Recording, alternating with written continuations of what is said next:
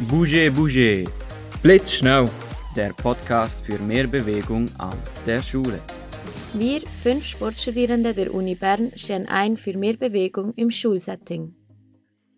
Ja, hallo zusammen zum Blitz 1 vom Monat November.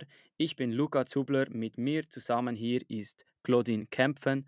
Wir haben den 14. November 2022 und begrüßen euch herzlich. Ja, hallo Luca und hallo liebe Zuhörer und liebe Zuhörerinnen.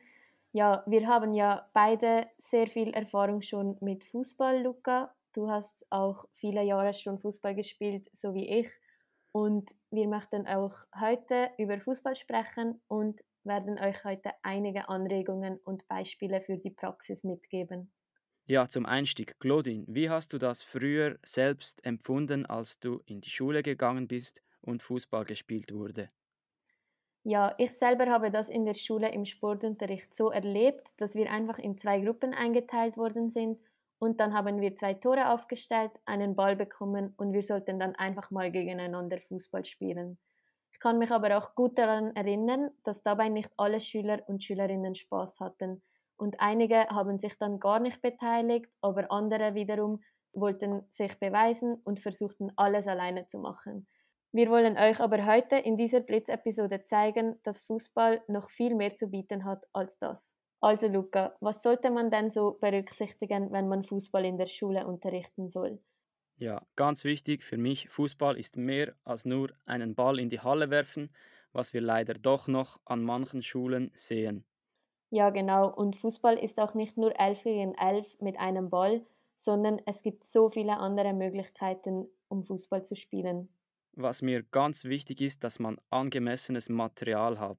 Zum Beispiel gibt es Futsalbälle, also Hallenfußballbälle, extra für Kinder mit der richtigen Größe und dem richtigen Gewicht. Fußball in der Schule, im Sportunterricht ist ja sehr oft Fußball in der Halle. Was mir auch wichtig ist, dass man pro Kind oder pro Schülerin und Schüler einen Ball hat, um möglichst viele Ballkontakte auch zu ermöglichen.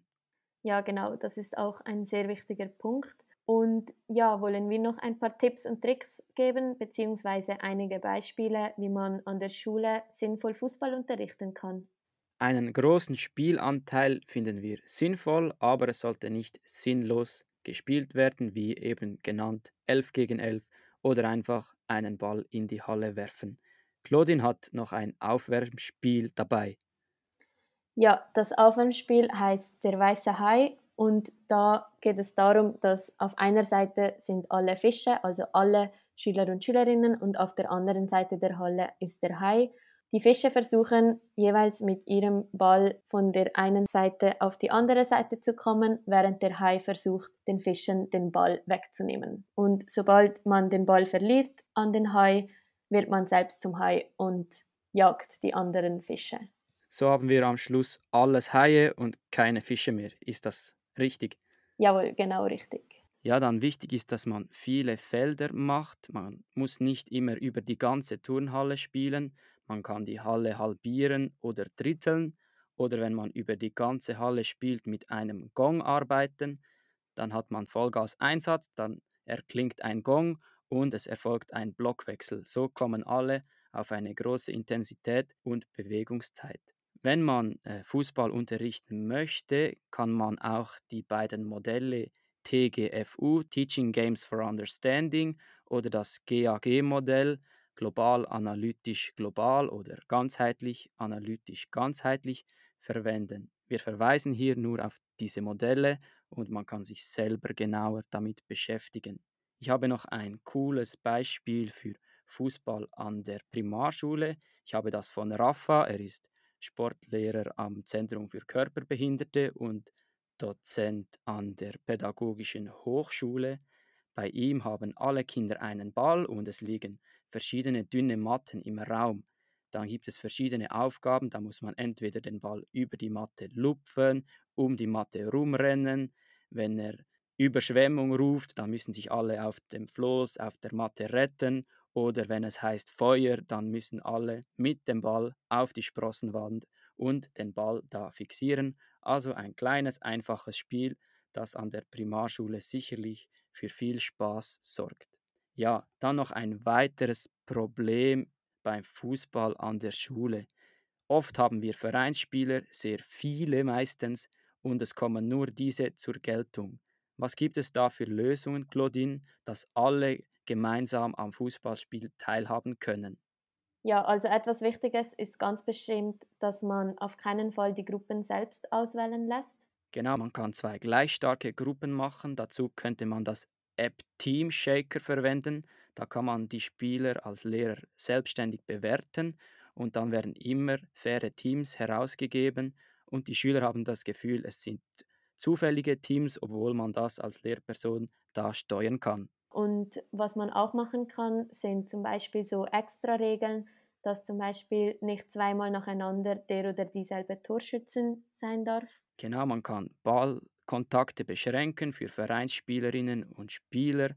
Das heißt, die guten FußballerInnen dürfen den Ball zum Beispiel zwei oder drei Mal berühren und alle anderen haben unbegrenzt Ballkontakte. Ja, und was auch sehr sinnvoll ist, ist zum Beispiel eine Mindestanzahl an Pässen, bevor man ein Tor schießen darf. Das hat zur Folge, dass nicht eine Person ganz allein einfach von hinten nach vorne durchlaufen kann und alles selbst machen darf. Genau da könnte man noch einfügen bei dieser Regel, es muss ein gewisses Niveau vorhanden sein, denn ansonsten kommt man gar nicht auf die Mindestanzahl Pässe, also das vielleicht eher bei fortgeschrittenen Klassen einsetzen. Ja, eine andere Extra-Regel wäre auch noch, dass alle über der Mittellinie sein müssen, damit das Tor zählt. Und dadurch müssen halt dann alle mitdenken und mitmachen und ein bisschen als Team arbeiten.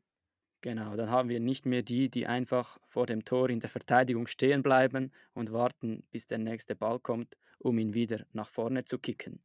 Ja, das war es bereits von uns. Wenn ihr Fragen habt, kontaktiert uns ungeniert. Wir geben euch gerne Auskunft. Ja, genau. Wir stehen immer zur Verfügung und wir hören uns bald wieder. Bis zum nächsten Mal, wenn es wieder heißt. Bouger Bouger, der Podcast für mehr Bewegung an der Schule.